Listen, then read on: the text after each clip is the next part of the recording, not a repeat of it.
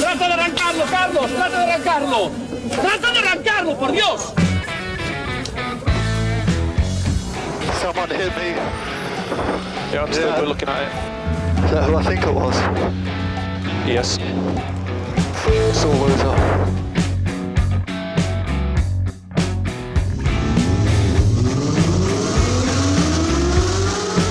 Izquierda buena más ojo corta, se cierra poco. Corta, no cortar. Para izquierda rápida. Para derecha buena más, se cierra poco. Para izquierda buena más, se abre. Acaba buena más, se abre. Sasar. Para derecha buena más, no cortar. Para izquierda rápida, ojo, se abre. Para uno. Derecha rápida, ojo, con fe. Rápida, ojo, con fe. Acaba rápida menos.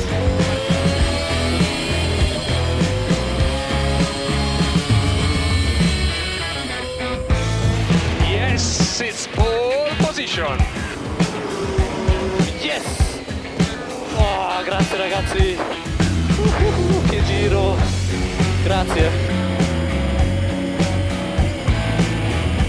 Hola, hola, hola. Hola. Hola, caracolas. ¿Qué tal? ¿Cómo estáis? Bienvenidos, bienvenidas a esta nueva edición de TurboTrack, la número 6 de esta quinta temporada. Dani Catena, bien hallado. ¿Qué tal? ¿Cómo estás? Muy buenas tardes, una tarde de sábado más, David. Hola audiencia, ¿qué tal estáis todos? ¿Cómo ha ido la semana? Cuéntame, David. Fantástica, tranquila de hecho, incluso. Esta promete un poquito más, ¿eh? Eh, Con esa fiesta de por medio. ¿Tienes puente tú? No, no tengo puente, pero sí que tengo una fiesta de Halloween en casa, o sea que... Ay, odio Halloween. O sea, lo odio. No lo Ay, pues, entiendo. yo, yo es que, chicos, es que es tan español. Por eso, no, no, no. tan español esto de apuntarnos a cualquier fiesta con tal de celebrarlo. Eso es, eh, a cualquiera menos las nuestras, así somos, ¿eh? Ah, no, yo me apunto a todas. hombre, Ya, ya, ya, pero sí, no, no, pues es una cosa que no, no llevo bien. Esto de ahora llevar. Además es que antes era un día, ahora no, ahora lleva, ya son cuatro semanas de Halloween y Halloween y. Bueno, sabes que llevo muy malo de disfrazarme además. Nada, hoy como invitado especial en el programa El Grinch de Halloween, Ajá. David Fía. Muy bien, pues que sepas que tenemos un programa terrorífico. Luego tú, cuando te cuente la escaleta igual lo descubres. Vale, bueno, bueno, si hay que dar miedo, pues damos un poco de miedo. Eh, para empezar, vamos a apuntarnos a nuestras eh, vías de comunicación. Por supuesto, porque ahí estamos a tope con nuestro Instagram que es arroba turbotrackfm. Y también tenemos el correo electrónico info arroba turbotrack.es. Por supuesto, ahí estamos en, Todavía no estamos en el metaverso, pero estamos en Facebook, que es de Meta. Y ahí tenemos un logo muy chulo y si nos queréis saludar por ahí, pues eh, sobre todo que no esperéis, bajad las expectativas de que nosotros os saludemos por ahí. Claro, y también tenemos amigos y amigas. Y también pertenece a Meta. 608-335-125. El, el WhatsApp. Que también. El WhatsApp, bueno, que si llamáis igual también os cogemos, no te digo más. que es que a la gente se le está olvidando que por un teléfono se puede llegar a hablar. Ya, bueno, pero mejor que mandéis un WhatsApp, ¿eh? Porque No, no... sí, sí, desde luego. O sea, no cojo mi teléfono, voy a coger el de Track Mira, ahí, te- ahí tienes razón. David sabe que de cada 10 veces que me llama, 12 no le cojo. bueno, ya, ya no lo intento. Ahora te llamo una vez y digo ya cuando quiera él que me devuelva la llamada. Ya está. Si es que- cuestión, ¿verdad? Sí. Malo sea. Si es algo muy urgente, me puedes eh, hacer un aviso por el sistema este de alertas de protección civil que espero que tengas ya activado en tu iPhone. Eh, que tampoco harías caso tú. Bueno, pero el móvil va a sonar aunque esté en silencio, entonces puede que algo se despierte en mí. Eh, ¿Sabes ya cómo se activa la movida esta? No, no ni siquiera sabía Pues que había mira, que activarlo. Cógete tu dispositivo. eh, voy a dar la explicación para iPhone, ¿eh? Venga, Venga, vale. todo el mundo con el iPhone en la mano desbloqueado. Venga, vale. Venga, ajustes. Espera, espera. Que tengo aquí, he puesto un vídeo ahora. Venga, a ver. Ah, ajustes. Cierra el TikTok. Ajustes. Notificaciones. Eh, es aquí, notificaciones. Venga, sí. Vale, y ahora vete hasta abajo del todo, que si tienes 30.000 aplicaciones como yo, te va a costar un rato. No, no, tengo. Ah, mira, Abajo del todo. protección civil. Ya está. Ahí, y lo activas. Ajá, muy bien, ya está. Y ya está, y así si viene un tsunami o una bomba nuclear o lo que sea, pues eh, el móvil va a sonar. Imagínate que estamos aquí eh, haciendo el programa y de repente empieza a sonar esto. Qué full, ¿no? Mm. Bueno, bueno, pues sería una demostración de que los de protección civil escuchan TurboTrack en Ajá. directo. Bueno, pues ya está activado, ¿eh? Me siento mucho más a salvo a partir de ahora mismo. Muy bien. Ese- al final, todos los días, hablando de sistemas de seguridad de los coches, pues los que no dependen del coche también los vamos a tener aquí. Pues fíjate que yo esto pensaba que sonaba ya de por sí, no hacía falta activar nada. Pues no, esto es lo de siempre. Antes todo era así hasta que tú dijeras no y ahora todo es no hasta que tú dices que sí. Madre mía, Se, qué se follón. aplica todo. Bueno, bueno, pues ya está. Activado, Beren. Mucho más. ahora, si se inunda o si una bomba atómica acontece sobre nuestra ciudad, me enteraré a través del teléfono. Perfecto. Bueno, o tu cadáver se enterará a través del teléfono. ¿Ves cómo iba a ser terrorífico y muy de Oh, Halloween el muy, programa? Muy bien, muy bien. Ahora me quedo muerto. Eh, eh, ¿Quieres que ponga música también de Halloween? Creo que un año ya lo hicimos esto y pusimos el thriller y estas cosas. Ah, pues, pues mira, si quieres, adelante. Pero si no te importa, primero hablamos de qué traigo para hoy, para este programa tan terrorífico. Por supuesto, por supuesto. Dame, dame. Dame, dame escalera. Bueno, en este Turbo Track tan Halloweenesco, vamos a arrancar como siempre en la puerta de la DGT porque no se nos ocurre nada que dé más miedo. Y eh, nos han advertido que algunos vehículos no es que necesiten un seguro, es que necesitan dos. Ay, buah. ¿Ves? Madre mía, qué follón. Muy terrorífico. Os voy a recordar también las multas que os podéis llevar a casa tras una noche de camper, sobre todo para este puente. Vale. Eh, seguimos con las cosas de las muertes y lo que no queremos probar, pero el gobierno aumenta las indemnizaciones para afectados por accidentes de tráfico. Ah, muy bien, fantástico. Y ahora algo que le va a dar todavía mucho más miedo a mucha gente, que es que ya tenemos protagonistas para la próxima película de Fast and Furious. Yo pensaba que esas películas ya iban a dejar de hacerlas, pero no. Mm, No, solo que pues se van adaptando como se tiene que adaptar el mundo y nosotros ya podemos respirar porque parece que la normativa Euro 7 de emisiones no va a ser tan dura como parecía. A ver si es verdad. No sabemos si cumplirá la Euro 7, pero os voy a presentar el revolucionario motor de diseño español de un solo tiempo. Ah, vale. Lo vemos. Seguimos con cosas cortas, en este caso 18 minutos, los que le han servido a Citroën para vender 50 coches. Yo quería uno de estos. Tómatelo como un reto, ya que no has podido conseguir un AMI, supéralos en vender coches en menos tiempo. Toyota pone en marcha un sistema de almacenamiento de energía basado en baterías de coches eléctricos. Vale. Ya vamos con los lanzamientos porque Skoda ha lanzado el segundo eléctrico con apellido RS. Ah. Volkswagen nos anuncia que vuelve a los botones de siempre. ¿Ah, sí? Sí, tenemos Oh. muchas novedades en Ford. De hecho, va a haber novedades y desnovedades. Vale. Eh, vamos a decir adiós. Tú lo vas a pasar mal con una de las noticias. Eres parte afectada. Y ya por último, los chicos del Rayo Opel desvelan el Grandland GSE con 300 caballazos. Madre mía. 300. Anda que. Eh, vale, pues todo eso, muy bien.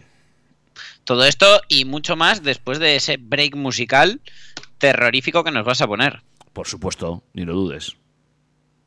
¿Quieres oírlo? Venga, sorpréndeme. Pues eh, lo tenía elegido y se me ha ido. Ahí va, ahí va. Ay, ay, ay, ay, ay, ay, ay. Venga, este.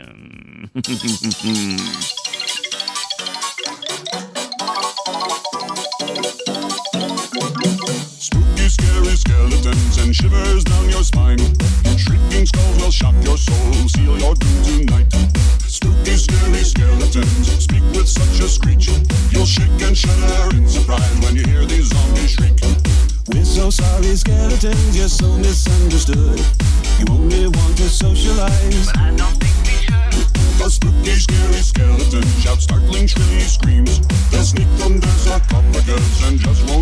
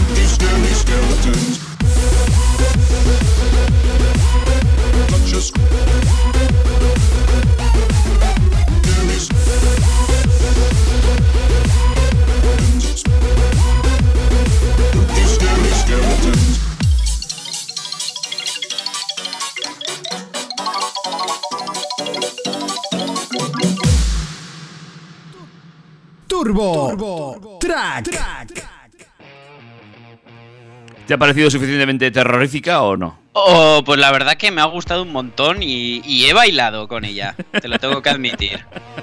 Venga, luego más. Pero de momento lo que nos toca en este instante es meternos de lleno en el contenido de este fantástico programa terrorífico que hemos preparado para hoy. Y como siempre, para dar miedo está la DGT. Sí, ya sabemos que según la normativa española actual, todos los vehículos a motor deben tener contratado un seguro obligatorio.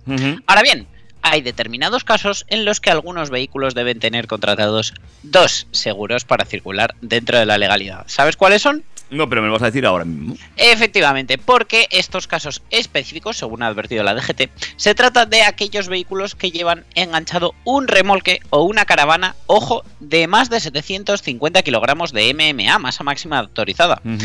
La legislación vigente considera a los remolques y caravanas de más de 750 kilos de peso como remolques o caravanas pesados y deben tener contratado su propio seguro obligatorio.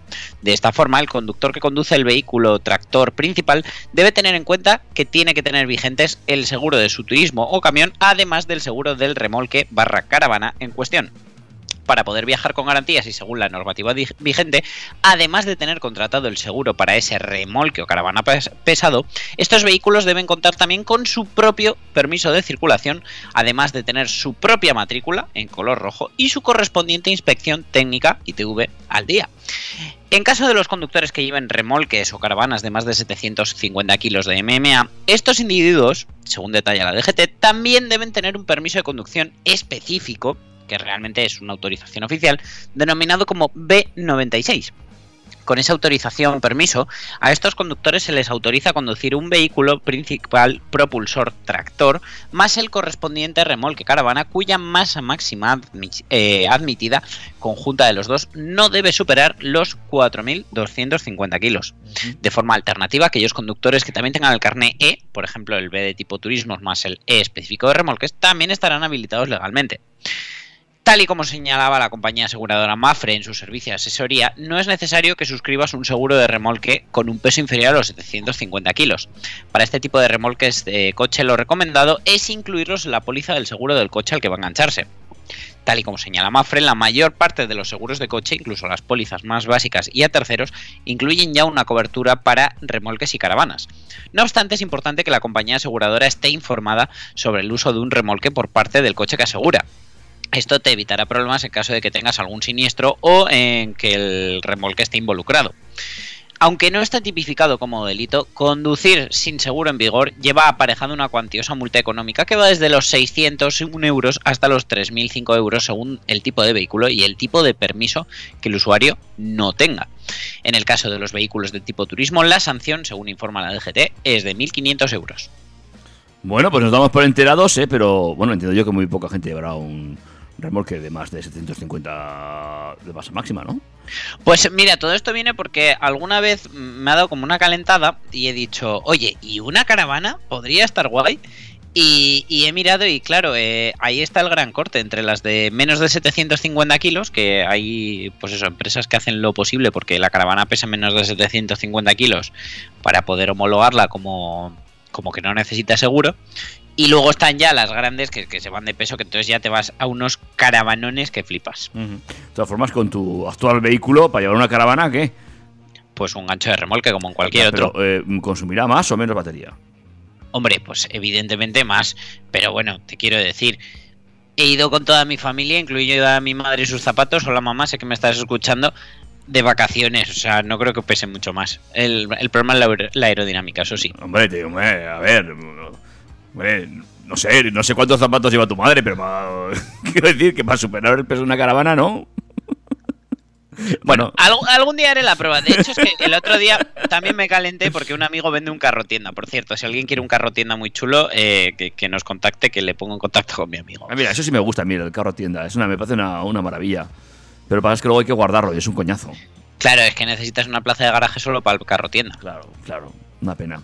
Bueno, eh, es bueno, bonito y barato. Está en Wallapop. Está en Wallapop. Venga, lo voy a buscar ahora mismo. En fin, eh, mientras Dani Catena se decide si comprarse una caravana, un camión, un carro tienda o seguir de vacaciones en eh, un bungalow, nosotros seguimos avanzando por el contenido programado para hoy y hablamos de más pasta. Y, hablamos precisamente de seguir con las caravanas, con las furgonetas y con el camper. En los últimos años ha crecido considerablemente el consumo de caravanas y furgonetas camperizadas, provocando un aumento de infracciones. Ay, vale, vale. Claro, muchos viajeros aprovechan para viajar en este tipo de vehículos que les permite dormir, comer y descansar sin tener la necesidad de acudir a un hotel o un bungalow, como bien decía David. Sin embargo, no siempre puede darse y las multas podrían ser muy elevadas. La ley permite estacionar, pero no acampar, a no ser que sea un lugar habilitado previamente. Pernoctar supone pasar la noche en un lugar bien estacionado, donde no entorpezca la circulación y donde, además, no se puede tener basura, mesas o sillas fuera de la caravana. Para poder acampar, hay que hacerlo en un lugar habilitado y si no las multas pueden llegar a ser de hasta 6.000 euros en función de los elementos que haya afuera y también de si se hacen fuegos o barbacoas. Entonces, aquí está el primer corte. Dormir dentro, sin ningún problema. Eso sí, no empieces a sacar toldos, a abrir puertas y demás, que entonces sí que es multable. ¿Vale? Eh, según directrices de la DGT, se considera que mientras un vehículo está correctamente estacionado sin sobrepasar las marcas viales de delimitación de la zona de estacionamiento ni la limitación temporal del mismo, si la hubiere, no es relevante el hecho de que sus ocupantes se encuentren en el interior del mismo. La autocaravana no es una excepción, bastando con que la actividad que pueda desarrollarse en su interior no trascienda al exterior mediante el despliegue de elementos que desborden el perímetro del vehículo, tales como tenderetes, toldos, dispositivos de nivelación o soportes de estabilización, por ejemplo. De la misma man- manera, se sanciona el no respeto a las playas o parques naturales con, ojito que esto no lo sabía yo, 40 euros de multa por cada metro cuadrado ocupado incorrectamente. De hecho, hay sanciones de entre 50 y 100 euros al circular o aparcar de forma indebida en este tipo de lugares. También en parques naturales la cuantía puede llegar hasta los 5.000 euros por determinados tipos de acciones. Por ello es recomendable que en caso de que nos encontremos al volante y nos entre sueño, es importante parar en un lugar habilitado como por ejemplo un área de servicio y descansar antes de emprender la marcha para evitar accidentes. Aprovecho para decir, recordamos que eh, según la DGT la somnolencia interviene directa e indirectamente entre el 15 y el 30% de los accidentes de tráfico en España, especialmente en salidas de vía y choque por alcance traseros. También hay que recordar que el efecto de algunos medicamentos interfiere también en la conducción. Las horas más peligrosas para conducir son entre las 3 y las 5 de la mañana y entre las 2 y las 4 de la tarde. Para evitar este peligro se recomienda evitar trayectos largos, descansar cada 2 horas o 200 kilómetros con pausas de al menos 20-30 minutos. ¿Ves? Esto con eléctrico lo tiene solucionado. Ventilar adecuadamente el interior del vehículo, evitar comidas copiosas y alcohol y descansar correctamente antes de viajar. Bueno, eh, tomamos buena nota entonces. En mi camper yo puedo dormir si estoy bien aparcado, pero solo dormir. ¿eh? Solo dormir. Bueno, puede, también te puedes poner un- Netflix en la tablet. Sí, ¿Mm? eso es. No puedes sacar las sillas y la mesa a la acera, ¿vale? No, no, no te pueden montar la terraza. Eso es. Pero luego es muy curioso porque si vas, eh, tú que has circulado por alguna vez por algunos parques de Pamplona últimamente, ¿eh? te das cuenta que hay gente que ya se está aficionando a sacar las mesas, las sillas, bajan de casa, tal. ¿Lo has visto esto? Eh, sí, sí, sí. Últimamente, de- desde la pandemia se ve cada vez más. esto. Claro, entonces, eh, claro, eh, puedo hacer eso, es decir, yo duermo en mi camper tranquilamente y luego la silla la saco 200 metros más allá. Eso es multable. O- Para que no te relacionen con el vehículo, Claro. efectivamente. En fin, tenemos que hablar un día con el consistorio a ver si puedo sacar yo las mesas y las sillas ahí al, a, a cualquier lado. En media de Yamaguchi ya te adelanto que no creo que te pongan buena cara. No obstante que sepáis que hay un montón de aplicaciones eh, que nos recomiendan lugares, nos, eh, los usuarios eh, publican comentarios, hacen recomendaciones. La verdad que está bastante bien. Si, si te vas a iniciar en el mundo camper o lo vas a hacer por, por primera vez, está bien. Te veo lanzado, te veo lanzado. Me ves lanzado, pero que va a ser que no. Ya veremos de aquí a verano. Ya En fin. veremos, ya veremos. Bueno, mientras tanto, el Consejo de Ministros ha aprobado un real decreto por el que se incrementan las cuantías de las indemnizaciones por daños y perjuicios causados a personas afectadas por accidentes de circulación establecidas en la Ley sobre Responsabilidad Civil y Seguro en la Circulación de Vehículos a Motor. Con esta modificación, el Ejecutivo asegura que refuerza y mejora de forma generalizada los derechos de las víctimas de accidentes de tráfico y supone un incremento de las indemnizaciones en beneficio de las víctimas y perjudicados, especialmente para los lesionados más graves.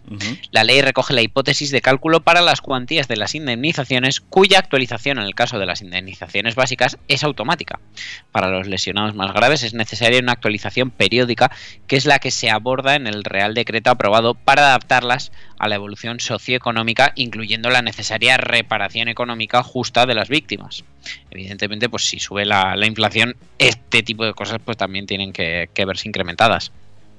Además, eh, de manera específica, se incrementan las indemnizaciones por lucro cesante, aumentando las cuantías que percibirán tanto las personas que dependen económicamente de la víctima en caso de fallecimiento en accidente de circulación, pues bien sea cónyuge, hijos, padres, hermanos, abuelos, nietos, allegados, como las que recibiría el propio lesionado si el accidente le causara una incapacidad permanente. Eh, asimismo, se actualizan e incrementan también las indemnizaciones en caso de necesidad de que el accidentado requiera ayuda de terceras personas como consecuencia del siniestro. Con estas modificaciones se actualiza el sistema de indemnización a las víctimas de tráfico, que en España se fija a través de un método de valoración de carácter legal, un baremo, muy protector para las víctimas, con la participación de una comisión de seguimiento en la que están todas las partes implicadas, con especial presencia de las aso- asociaciones de víctimas. Entonces, en resumen, por favor, no lo uséis, ¿vale? Que no tengáis que recurrir a una indemnización de estas, pero que sepáis que si el año que viene o, o finales de este año os suben el seguro, ya sabéis a qué se pueden agarrar. Evidentemente, bueno, aparte de otras muchas cosas, pero tampoco veo mal ¿eh? que se revisen un poquito las indemnizaciones a la gente que sufre un accidente de tráfico, sobre todo si no es culpa suya, claro que es que... Sí, sí, no, al final, como diríamos el domingo, es justo y necesario. Bueno, pues eh, una de chascarrillo. Una de chascarrillo, porque el rodaje de la décima peli de Fast and Furious lleva meses en marcha. Pero eh, ya por fin hemos podido saber que eh, parte del elenco eh, automovilístico pues mm, va a ser por primera vez de coches eléctricos. Vaya. Hace ya 20 años que las salas de cine de todo el mundo proyectaron la primera de Fast and Furious. Aquel largometraje dejó tan buena impresión que hoy se ha convertido en una de las sagas más largas y exitosas de la historia de Hollywood. La décima cinta ya está en marcha. El rodaje comenzó oficialmente hace unos meses, pero no ha sido hasta ahora cuando hemos podido conocer a parte del reparto automovilístico que va a aparecer en esta cita. Por primera vez en la saga, el protagonismo lo tendrán dos coches eléctricos que ni siquiera han llegado al mercado. Dominic. Toretto, interpretado por Vin Diesel, ha calado muy profundo entre los amantes del motor. Es uno de los grandes impulsores de la saga a lo largo de las últimas nueve películas, donde le hemos visto al volante de infinidad de coches, desde modelos únicos y preparados especialmente para el rodaje, a los más extremos y poderosos muscle car americanos. Es en estos últimos donde más acostumbra a estar y será en uno de ellos donde dé el salto a la movilidad eléctrica. ¿Qué más el car eléctrico será el que conduzca Toreto en Fast décima? Pues si has pensado en el Dodge Daytona SRT Concept, has acertado. Dodge es una de las compañías que más invierten en publicidad en la saga. Y desde la primera a la última película, la marca americana ha fomentado el uso de sus coches, principalmente el Dodge Charger, que se ha convertido en el preferido de Toreto. Así que no había mejor opción que esta para cambiar la gasolina por la electricidad. El Charger Daytona aspira a convertirse en el primer muscle car eléctrico de Norteamérica y está claro que su popularidad ganará enteros tras la aparición en la película. La primera vez que pudimos ver al Charger Daytona SRT Concept fue durante la ce- celebración del pasado concurso de elegancia de Pebble Beach. El prestigioso evento tuvo ocasión de acoger la presentación oficial y todavía en fase de prototipo Dodge anunció que sería capaz de emitir un poderoso escape a pesar de su formato 100% eléctrico, gracias a un sistema especialmente preparado. Unos pocos días más tarde ya se pudo escuchar por primera vez, aunque no todo el mundo quedó satisfecho con el bramido simulado. Acto seguido, Dodge anunció que todavía estaban trabajando en el sonido y que la muestra no era el resultado definitivo. Lo que está claro es que este coche es capaz de moverse como si fuese real y eh, la noticia de su aparición en la película, cuyo lanzamiento está programado para el año que viene, ha surgido a raíz de un vídeo grabado por un aficionado en uno de los sets de grabación al aire libre. En él se ha podido ver claramente al Charger eléctrico tomar posiciones para aparecer en la película.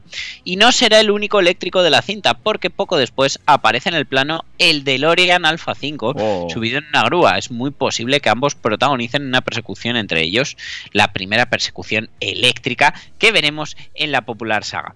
¿Tendrán que parar a cargar? Estaría gracioso eso. Eh, bueno, muy bien, ¿eh? ¿eh? Pues fíjate, hace mogollón que no veo una peli de estas. Yo creo que ya. Pues ponte al día que habrá que ir al cine cuando estrenen Eh, esta, hombre. no, y al cine ya tampoco, lo tengo vetado también ya. Yo, a ver, yo, vetao, vetao, no. Lo que pasa que co- con quien suelo ir yo al cine, imagínate, pues eh, decidí que no iba más, porque pagar una entrada para oír roncaídos, pues no. es que para eso dormimos en Ahí casa, está, ¿me nuestro amigo Dani Catena haciendo amigos hoy, sí señor. eh. Nada, sí, ya me han puesto la cruz. Mi madre mi mujer, a ver quién es el siguiente. A ver, eh, la Euro 7, eh, que tras mucha polémica, eh, seguimos dando vueltas con ella. Ah, sí, sí, ¿quieres que te lo cuente? Pues mira. Podría ser considerado en cierta manera como el cuento de Pedro y el Lobo, ya que nunca termina de aparecer. Sin embargo, en esta ocasión podría ser por una muy buena razón, que además aliviaría tanto a fabricantes como a clientes, especialmente a los amantes de los coches de combustión.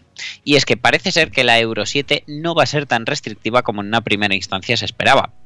Este escenario habría tenido lugar después de miles de negociaciones, modificaciones y una fuerte presión por parte del sector automovilístico, el cual ya se estaba situando para el peor de los escenarios y apretando el acelerador con los vehículos electrificados. También la decisión podría haber estado condicionada por el contexto geopolítico y económico actual, que desde luego no es favorable. No obstante, la revisada Euro 7 no va a ser oficial hasta el próximo 9 de noviembre, así que la situación podría cambiar de nuevo o de igual manera atrasarse como ha ocurrido en ocasiones anteriores. Sea como fuere, todo apunta a que los niveles de emisiones que ésta exigirán serán similares o iguales a los que se presentaron con la última renovación del Euro 6. Sin embargo, esto no quiere decir que el objetivo de un parque automovilístico cero emisiones desaparezca, nada más lejos de la vida en realidad. Y es que esta Euro 7 da cierta tregua a los fabricantes, pero el objetivo de Europa es tener un año 2035 con coches con mecánicas alternativas y sigue presente aunque ya no sea por medio de un mercado copado de vehículos eléctricos. Eh, el Euro 7, pues bueno, parece que se va a terminar ablandando y será por obra del contexto actual que vivimos. Desde luego, inflación, crisis energética y unos precios cada vez más inasumibles para el consumidor eh, solo aumentarían que los fabricantes tuvieran que invertir tiempo, dinero y esfuerzos en desarrollar mecánicas capaces de paliar esos duros niveles de CO2 que desde luego pues poca gente iba a poder comprar. De esta manera, la sentencia de muerte de los coches de combustión se atrasa, pero su salvación no está ni mucho menos asegurada. Y es que al fin y al cabo nos encontramos más eh, adelante con normativas más exigentes que van a provocar que el coche eléctrico, el híbrido enchufable, el de hidrógeno y los movidos por combustibles sintéticos sean los únicos presentes en ese mercado. Bueno, pues eh, vamos viendo cómo la Comunidad Económica Europea pues, se va relajando un poquito la normativa, evidentemente pues es arrastrada por la- las presiones del mundo automovilístico y también por el contexto global en que estamos viviendo. Es muy complicado ahora mismo decirle al consumidor que tiene que pagar X más por un coche que lleve un filtro más, eh, pues el consumidor ya está un poquito cansado y dice, mira, eh, ya veremos. A ver, a ver cómo avanza todo esto. Evidentemente la frontera del 2035 está, parece que no, pero a la vuelta a la esquina y veremos cómo llegamos hasta ella. Pues mira, una de las maneras para llegar ha sido con un, invento español. Juan Garrido Requena es ingeniero industrial especializado en mecánica y su proyecto de fin de carrera se desarrolla alrededor de un nuevo motor de combustión interna. Ese mismo proyecto de su proyecto fin de carrera fue el que impulsó la creación de la empresa InEngine, que en 2012 puso en marcha el primer prototipo. 2021 fue el momento de ver los sueños de este ingeniero hechos realidad, pues fue el año que su motor alternativo fue montado por primera vez en un vehículo, que fue un Mazda MX-5 y un avión. Ahora InEngine está en pleno proceso de producción del motor de preserie, así como de presentación de la patente. Y tú me dirás, ¿y qué tiene de especial este motor? Pues ¿Y bueno, qué tiene de especial este motor? Efectivamente, te lo voy a contar, David. El motor en cuestión se llama IREX y funciona de un modo muy diferente a los motores de combustión convencionales. La empresa lo define como un motor de un tiempo porque genera cuatro veces más combustiones por revolución que un motor de cuatro tiempos y el doble que uno de dos. El E-Rex viene a reemplazar a los motores de cuatro tiempos convencionales en todas sus aplicaciones actuales y algunas más, según dicen desde InEngine. Su tecnología puntera reduce el consumo y emisiones con respecto a cualquier motor de cuatro tiempos moderno, a la vez que es cuatro veces más potente y compacto. Pero, ¿cómo trabaja el motor E-Rex? Pues en primer lugar hay dos pistas de leva idénticas y recíprocas y un eje principal hueco y dividido por la mitad. El movimiento lineal de los grupos pistones transformado en movimiento rotativo mediante la interacción con las pistas de leva. Su configuración de pistones opuestos abre y cierra las lumbreras de escape seguidas de las de admisión generando un barrido uniflujo. Este motor carece de cigüeñal y el desplazador, controlado por una centralita, se encarga de determinar la posición del eje interno, que es el encargado de desplazar las pistas de leva. Esto hace que la distribución y la relación de compresión varíen según necesidades. Se trata de un motor multifuel y eh, la compañía InEngine considera que uno de los principales atractivos, eh, bueno, perdón, inconvenientes a la hora de implementar los combustibles alternativos a gran escala es la insuficiente infraestructura de abastecimiento. Por eso, el IREX es un motor multifuel con relación de compresión variable que puede adaptarse a cualquier tipo de combustible. Mm. Además, al no tener elementos complejos como cigüeñal, válvulas, árbol de levas o culata, el IREX es un 55% más pequeño y un 70% más ligero que cualquier motor de combustión interna de cuatro tiempos. Mm. Se han deshecho de todo lo superfluo, eh, solo les ha quedado la potencia pura y eficiente. Y eh, dicen también que se han quitado de vibraciones, eh, tanto de primarias como secundarias. Todas las piezas en movimiento lo hacen de manera recíproca, en equilibrio en los tres planos, acorde a, a curva armónica, cancelándose unas a otras. No. Desde luego, las ventajas de este motor tan pequeño y eficiente son numerosas, según informa InEngine, y al ser mucho más ligero y hasta un 400% más potente, sin vibración de ningún tipo, eleva considerablemente su vida útil y la duración de las baterías. Esto a su vez permite la adopción de baterías hasta 10 veces más pequeñas, ahorrando hasta media tonelada de peso en cada vehículo. Tampoco se hace necesaria la intervención de un turbocompresor, por lo que el conjunto es mucho más sencillo, barato y fácil de mantener. Eh, aplicaciones principales para este motor de medio litro, es que son 500 centímetros cúbicos y 38 kilos de peso. Pues bueno, extensor de rango en, en coches eléctricos, ¿vale? Pues, eh, la empresa trabaja para hacerlo compatible además con la normativa Euro 7. Aviación, especialmente útil en aviones ligeros y medios, así como en drones. Generador de electricidad en aplicaciones industriales, minerías y agrarias. Embarcaciones marítimas, ya que puede proporcionar electricidad y potencia en sistemas hidráulicos de yates y barcos. Eh, hidrógeno, porque al ser multifuel y tener una cámara de combustión a prueba de fugas, es apto para su uso con hidrógeno. Eh, han hecho también el Rex B, una versión simplificada del E-Rex construida para satisfacer los estándares de la industria aeroespacial. El Rex B puede reemplazar a los motores de dos tiempos en aquellas aplicaciones donde potencia bruta, simplicidad, ultracompacidad y costes son clave. Bueno, pues eh, muy atentos a este motor, ¿eh? Eh, muy interesante toda esta historia. Y vemos cómo aún la gente sigue, bueno, innovando también en el mundo de la automoción o por lo menos de sus corazones. Hombre, desde luego, eh, yo de, las aplicaciones que nos interesan, por supuesto, la más eh, atractiva que veo es la de extensor de rango. Al final, pues bueno, coches a día de hoy que, tienen un motor como generador de electricidad más que para impulsarles, como por ejemplo el, el nuevo Qashqai híbrido, pues eh, son muy, muy interesantes y bueno, pues me parece que, que puede ser muy útil en este tipo de vehículos. ¿Qué hacemos? ¿Un break o seguimos adelante? Venga, hacemos un break, que tengo ya la mandíbula un poco cansada. Así eh, vamos preparando también, si no os habéis preparado antes, vuestra copa o vuestro café del sábado por la tarde. Y paso a contaros cómo Citroën ha vendido 50 coches en 18 minutos. y yo sin enterarme. Esto es Turbo Track, amigos. Turbo, Track.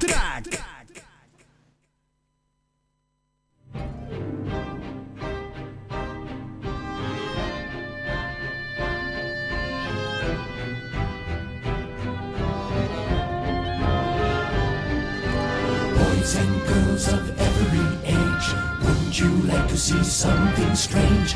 Come with us and you will see. This our town of Halloween. This is Halloween. This is Halloween. Pumpkins scream in the dead of night. This is Halloween. Everybody make a scene. Trick or treat. Tell the neighbors on your diaphragm. It's our town. Everybody scream. This town of Halloween. I am the one hiding under your bed. Teeth ground sharp and eyes glowing red. I am the one hiding under your stairs. Fingers like snakes and spiders in my hair. This is Halloween, this is Halloween, Halloween, Halloween, Halloween, Halloween.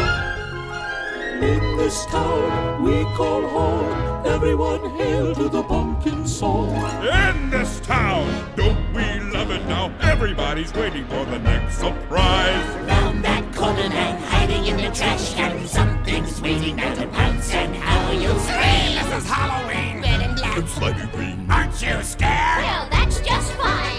Say it once, say it twice, take a chance and roll the dice. Ride with the moon in the dead of night. Everybody scream! Everybody scream! I am the clown with the tearaway face. Here in a flash, gone without a trace. I am the who and the call who's there? I am the wind blowing through your hair. I am the shadow on the moon at night, filling dreams to the brim with fright. This is Halloween, this is Halloween, Halloween, Halloween, Halloween, Halloween, Halloween, Halloween. Tinder lumblings everywhere. Life's no fun without a good scare. That's our job. But we're not mean in our town of Halloween. We love it now? Everyone's waiting for the next surprise. Skeleton Jack might catch you in the back and Scream like a banshee, make you jump out of your skin. This is Halloween, everybody scream. Won't you please make way for a very special guy? Wild Man Jack is king of the pumpkin patch. Everyone hail to the pumpkin king. Now this is Halloween, this is Halloween, Halloween, Halloween, Halloween, Halloween. In this town we call home, everyone hail to the pumpkin song.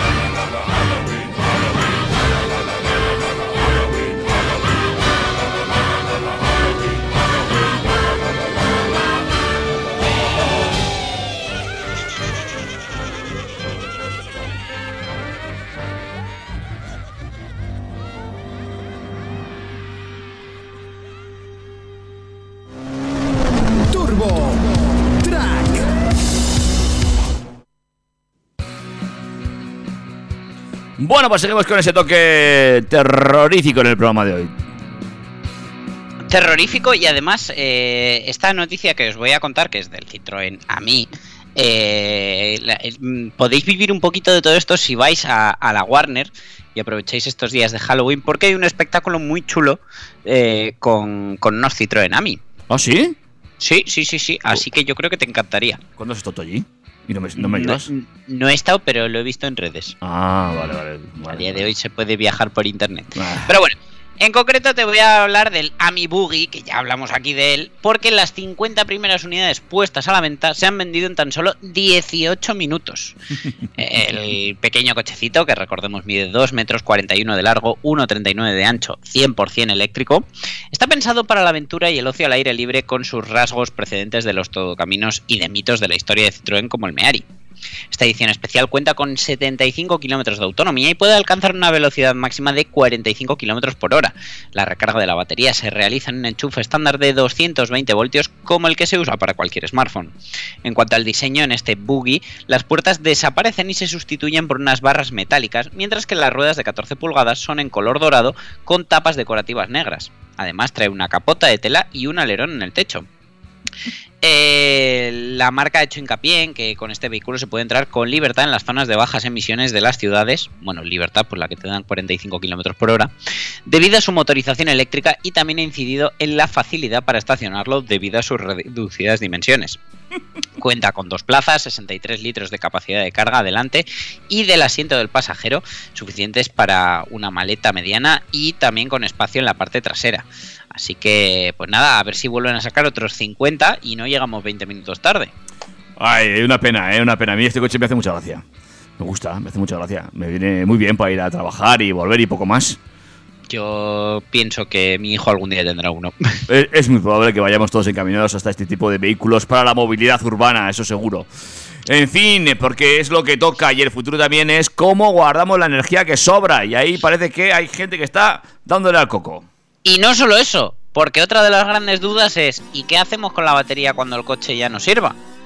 O cuando la batería no sirva lo suficiente como para el coche. Bueno, pues Toyota ha anunciado la construcción y puesta en marcha de un sistema de almacenamiento de energía de gran capacidad desarrollado a partir de la reutilización de baterías de coches eléctricos y que ya está conectado a la red de suministro, según ha informado este jueves el fabricante japonés en un comunicado. El proyecto, que ha sido desarrollado en colaboración con la compañía nipona especializada en soluciones energéticas Gera o Yera, incorpora un nuevo sistema de almacenamiento con una función llamada barrido que permite controlar libremente la descarga de energía al encender y apagar el flujo a través de las baterías conectadas en serie. Además, permite la salida de corriente alterna directamente desde las baterías y elimina la necesidad de un transformador, según ha explicado Toyota.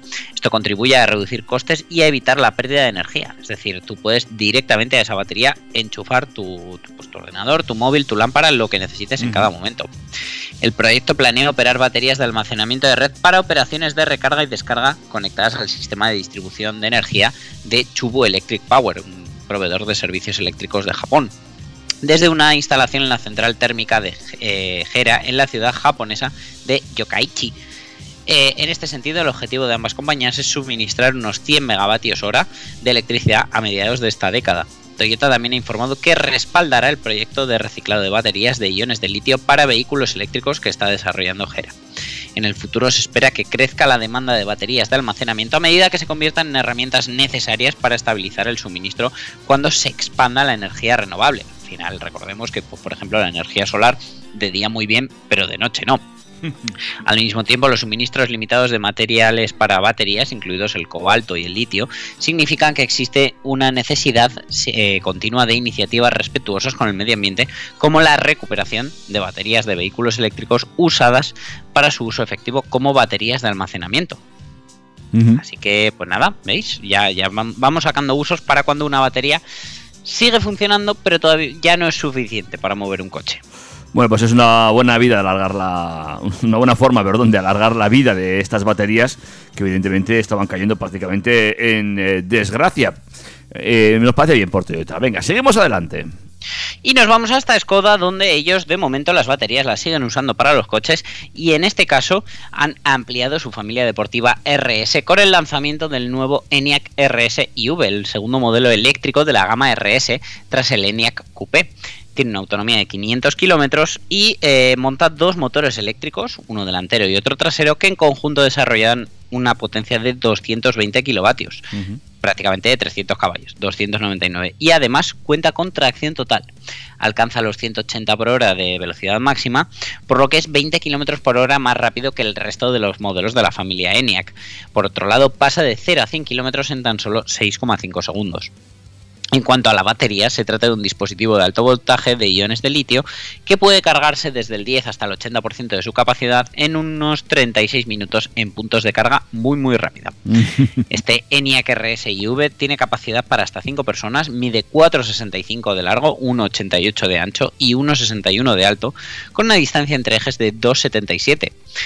El nuevo modelo del fabricante checo viene equipado con eh, llantas modelo Taurus negras en 20 pulgadas eh, y tiene las eh, Vision de 21 pulgadas en color antracita opcionales.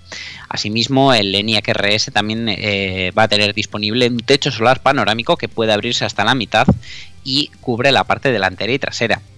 En materia de seguridad, como siempre, el coche viene con hasta 9 airbags, con sistema de protección proactiva de pasajeros, eh, que se encarga de tensar cinturones de seguridad, cierra ventanillas en caso de choque inminente, tiene frenada de emergencia ante riesgos o eh, también asistente antivuelco. Bueno, pues no está mal, ¿eh? No, no viene eh, ligero el nuevo ENIAC RS. Hombre, evidentemente al final es el tope de la gama, con tintes deportivos, pero el tope de la gama tiene que venir así de completo. Y no podía ser menos que su hermano el ENIAC Coupé, que al final, eh, pues a mí me cuesta entender a veces por qué no los lanzan a la vez, siendo que son el mismo coche con diferente caída trasera. Bueno, su explicación eh, marketing ya tendrá seguramente. Igual que parece tener eh, explicación esto que está haciendo Volkswagen. Pues sí, porque eh, los botones táctiles tienen ahora mismo los días contados y es que desde luego todos nos hemos hartado de decirlo una y otra vez, eh, sobre todo quienes hemos probado un Volkswagen moderno con esos botones táctiles, especialmente los del volante. Son bonitos, muy futuristas, pero no son útiles para un conductor que tiene que desviar la mirada para saber qué botón está pulsando y comprobar si lo está pulsando o no. Al parecer, los botones y las superficies táctiles de los coches podrían tener los días contados porque Volkswagen parece que ha escuchado las críticas y recomendaciones al respecto y parece ser que prometen solucionar el problema volviendo a los controles convencionales que simplemente presionas y activan una función o un sistema. Thomas Schaffer, jefe de Volkswagen, recurrió a LinkedIn para anunciar que la compañía que dirige ha escuchado los comentarios de los clientes y se deshará de los botones táctiles en el volante. Eh, estamos refinando nuestra gama y nuestro diseño, además de crear una nueva simplicidad en la operación de nuestros vehículos. Por ejemplo, vamos a recuperar el volante con botones y es lo que los clientes quieren de Volkswagen se pudo leer en su cuenta de LinkedIn. El Golf podría ser el primero en deshacerse de este panel táctil y eh, a finales del mes pasado se publicaron eh, ya fotos espías en las que se podía ver el facelift, o por lo menos intuir, del Golf debidamente camuflado donde se le vio lucir una pantalla táctil todavía más grande, pero un botón, o sea, perdón, un volante con controles tradicionales y botones mm, normales de los que tú aprietas. Muchos propietarios argumentaban que volver a colocar los botones de la vieja escuela solo resuelve la mitad de los problemas del interior del automóvil y es que la instalación de los controles táctiles se extiende a toda la consola central donde eh, el Golf tiene por ejemplo un control deslizante para ajustar la temperatura que eh, encima para empeorar las cosas eh, pasa como en el León que no está iluminado, en el Octave tampoco, por lo que la experiencia durante la noche es nefasta. Muy mala. Estos problemas se pueden ver en otras marcas del grupo y este giro radical y vuelta a lo clásico probablemente y esperemos se traslade a los modelos hermanos de SEAT, Cupra y Skoda. Eh, nos sorprende que las marcas no tomen nota o pregunten a expertos independientes al respecto antes de dar pasos de gigante como este de las superficies táctiles. No hace falta ser un visionario para darse cuenta que estos interiores tan digitalizados y cambiantes a veces son farragosos, lentos y o poco intuitivos. Acompañando a estas superficies táctiles, los fabricantes nos eh, comentan que han introducido controles por voz que si bien es cierto han ido mejorando, no son todo lo buenos que deberían a día de hoy. ¿Cómo ves esta vuelta a lo clásico? A mí me parece bien. A mí lo de los botones de siempre me gusta. ¿eh? Y es cierto que algunos de estos táctiles se hacían complicados de manejar, sobre todo en algunas circunstancias. ¿eh?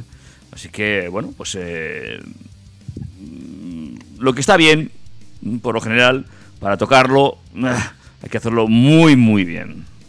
Yo, mira, yo ya solo con que iluminaran esa parte de los controles del clima y de y del volumen ya me parecería un acierto, pero desde luego lo de los controles táctiles del volante de Volkswagen, yo no sé si lo has probado, pero a mí la verdad que no me gustó absolutamente nada. Un poquito, un poquito ando con ellos, pero poco, ¿eh? tampoco me ha dado tiempo a tocarlos demasiado, la verdad. tocarlos.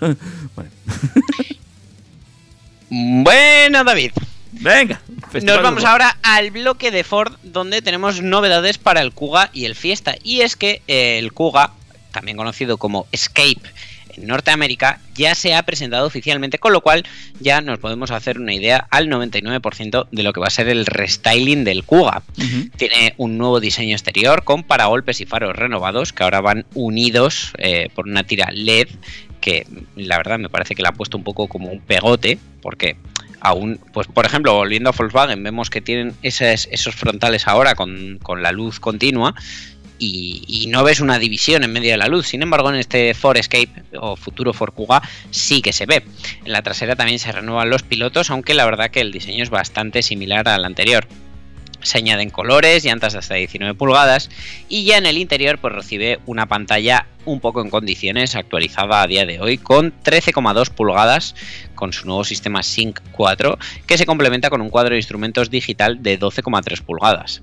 El sistema Copilot 360 es el conjunto de asistentes que ahora va a venir con asistente de intersecciones para disminuir los riesgos de colisión con peatones al girar.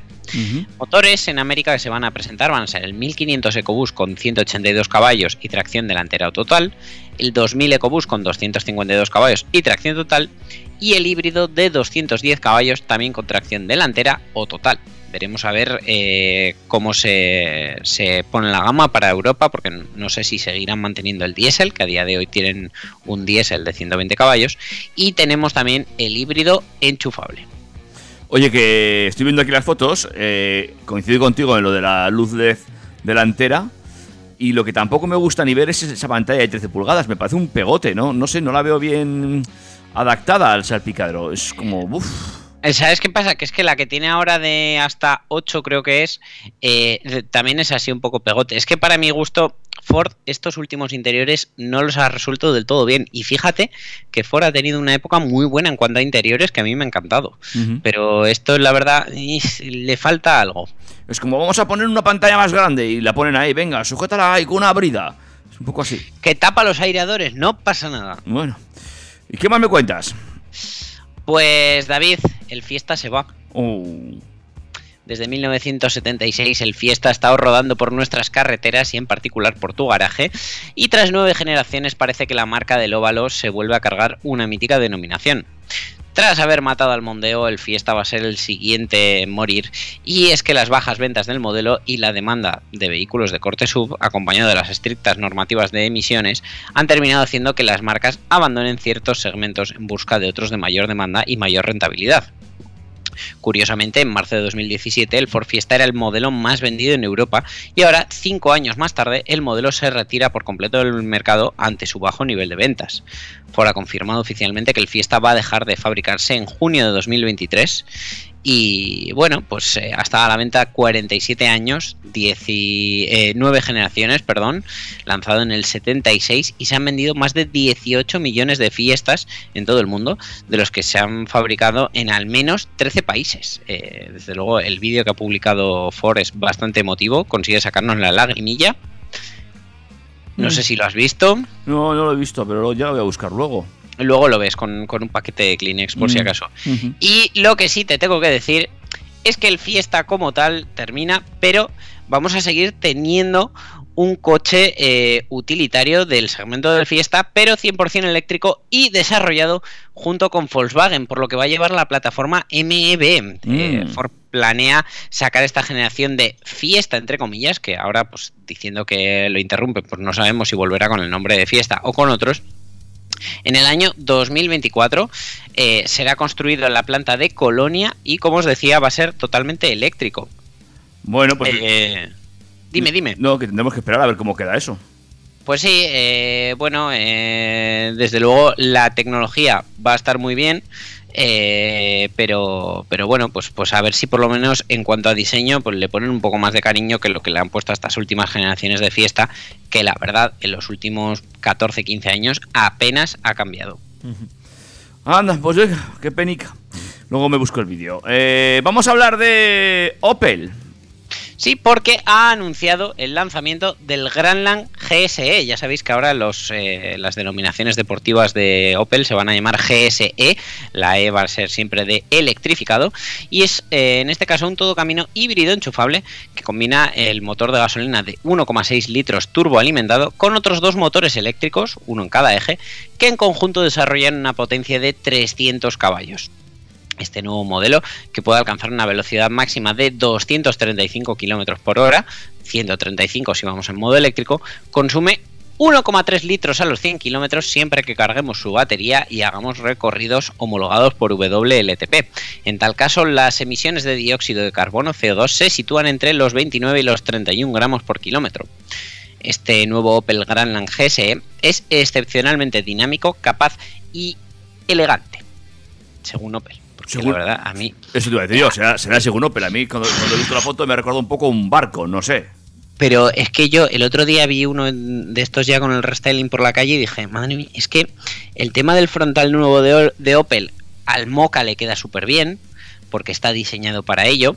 Eh, en el Crossland han conseguido integra- integrarlo de una manera más o menos eficiente, pero es que en el Grandland queda como el orto. O sea, yo lo siento mucho por quien se haya comprado uno, si, si le ha cuadrado por precio lo que sea, pero a mí me parece horrible. Sí, sí, no sé, tampoco, tampoco le encuentro yo el gusto, ¿no? Bueno. Pero bueno, eh, Opel ha tildado al Grandland GSE como el todo camino más deportivo de Opel y ha destacado que cuenta con amortiguadores y muelles con tecnología CONI FSD, Frequent Selective Damping, que permiten diferentes características de amortiguación enfocados al dinamismo y al confort según los modos de conducción. En cuanto al diseño exterior, monta llantas de aleación ligera de 19 pulgadas, un difusor trasero y el logotipo GSE en el portón trasero. Como un rasgo distintivo adicional, el Grandland GSE está disponible opcionalmente con el capó eh, enteramente pintado en negro. Bueno, pues eh, habrá que verlo. A mí no me gusta, ¿eh? ya te lo voy diciendo. A mí la verdad es que, pues eh, bueno, mucho, mucho no me gusta, pero está bien que, que vayan sacando versiones deportivas y que se vaya animando un poco el mercado de nuevo. A ver, a ver, a ver si es verdad es que el mercado se va animando de nuevo. Pues antes de irnos te voy a hacer una pregunta, ¿vale? Mm, ¿Sabré responderla? Sí, hombre, coño, no te hace una pregunta que no sepa responder. No soy tan mala persona. De, de los series, de, la, de los series, de los coches míticos, de estos de película, que hemos hablado antes del Fast and Furious, ¿eh? Ajá. Eh, dime tres que a ti te. de- si pudiera comprar, me compraba estos tres.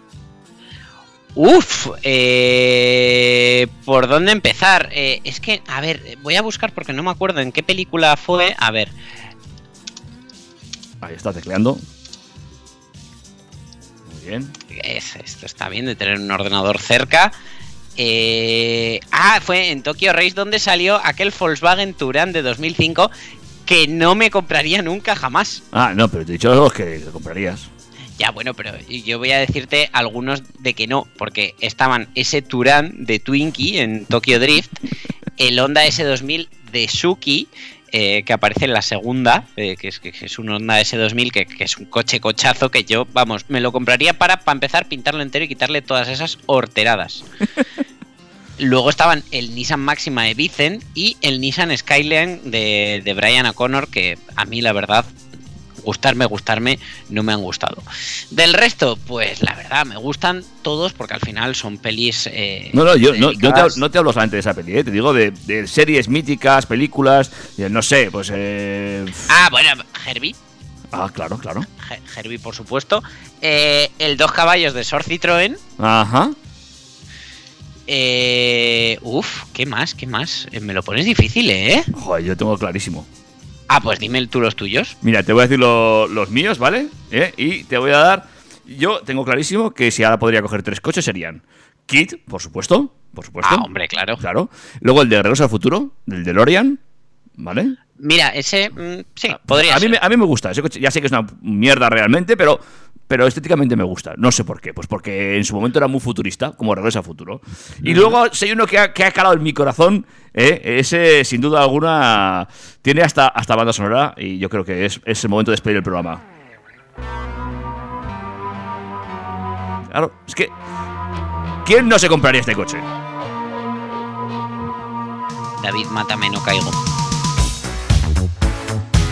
¿No oye la musiquilla?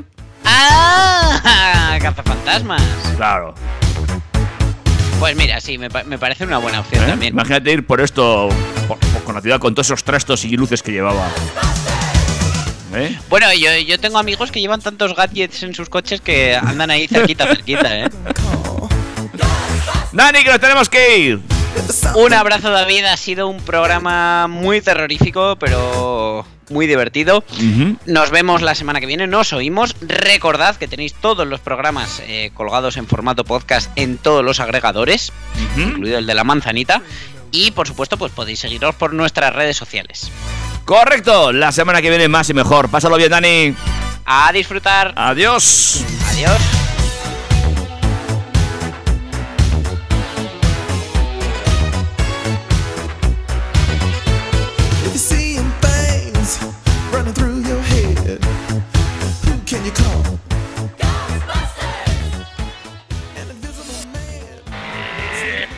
Yo no sé tú, pero yo me lo paso muy bien, macho.